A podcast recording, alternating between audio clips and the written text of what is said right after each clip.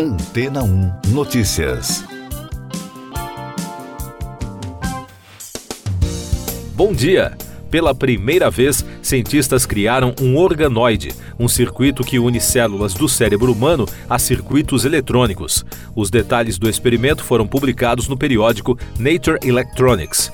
De acordo com o portal History, os pesquisadores conectaram o biocomputador a uma inteligência artificial, fazendo com que o sistema híbrido pudesse processar, aprender e lembrar informações. Segundo Feng Guo, líder do estudo e pesquisador da Universidade de Indiana, em Bloomington, nos Estados Unidos, são necessários dois ou três meses para cultivar os organoides, que têm alguns milímetros de largura e consistem em até 100 milhões de células nervosas. Na próxima fase, esses minicérebros são colocados em um conjunto de microeletrodos usado para enviar sinais elétricos. O sistema foi batizado de Brainware o cientista afirmou ao portal que a ideia do projeto é construir uma ponte entre a IA e os organoides, aproveitando a eficiência e a velocidade com que o cérebro humano é capaz de processar informações.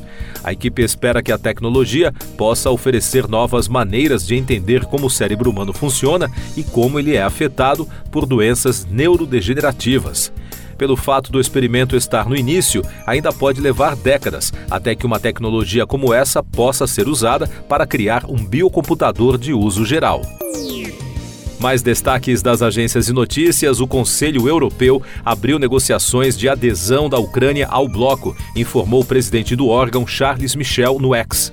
Segundo a agência de notícias ANSA, nenhum Estado membro do bloco continental fez objeção o presidente ucraniano Volodymyr Zelensky comemorou e também na mesma rede social afirmou que esta é uma vitória para a Ucrânia, uma vitória para toda a Europa. O mundo acompanhou nos últimos dias a repercussão do acordo anunciado na Conferência sobre as Mudanças Climáticas da ONU em Dubai, com um apelo a abandonar os combustíveis fósseis. Segundo a agência de notícias France Press, enquanto os organizadores e governantes classificaram o documento como marco histórico, cientistas especializados o receberam com ceticismo, críticas ao alcance limitado do pacto ou um otimismo cauteloso. O Congresso americano aprovou um orçamento de defesa de 886 bilhões de dólares para 2024. O pacote inclui o reforço de um sistema internacional de vigilância já usado pelo país.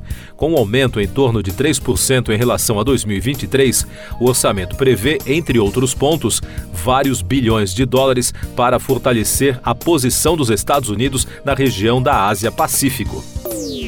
Destaques de economia e negócios.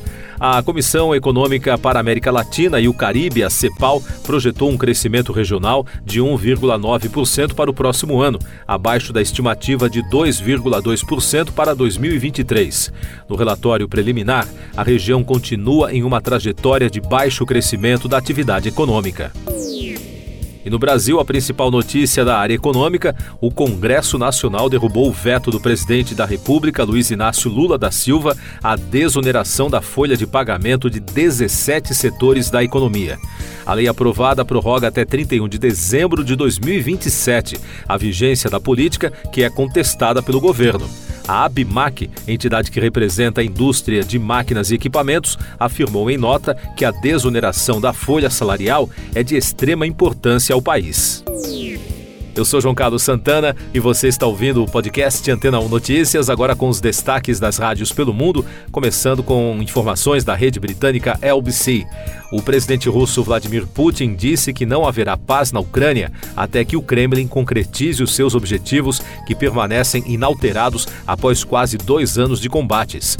Falando numa conferência de imprensa de fim de ano que durou mais de quatro horas, o político deu alguns detalhes sobre o que chama de Operação Militar Especial. Ele descartou a necessidade de uma segunda onda de mobilização de reservistas para lutar na Ucrânia. O ator Kendall Toy, conhecido por interpretar monstros e vilões nas séries Buffy, a Caça-Vampiros e Angel, o Caça-Vampiros, morreu aos 68 anos. A notícia foi confirmada pela parceira de Toy, Bethany Henderson, através do Facebook. Segundo ela, o ator passou os últimos anos enfrentando um câncer pancreático que manteve em segredo enquanto continuava comparecendo a convenções e encontros com os fãs. E dos Estados Unidos, os destaques da CNN Radio. O ex-chefe da contra-espionagem do FBI em Nova York foi condenado a pouco mais de quatro anos de prisão por trabalhar para um oligarca russo próximo de Vladimir Putin depois de deixar o governo.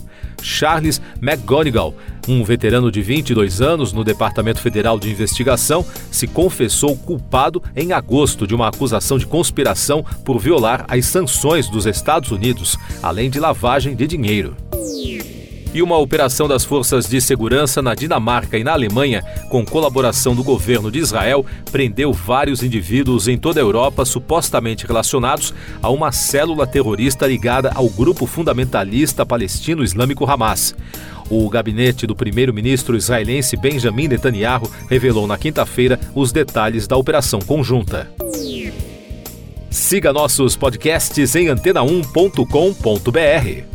Este foi o resumo das notícias que foram ao ar hoje na Antena 1.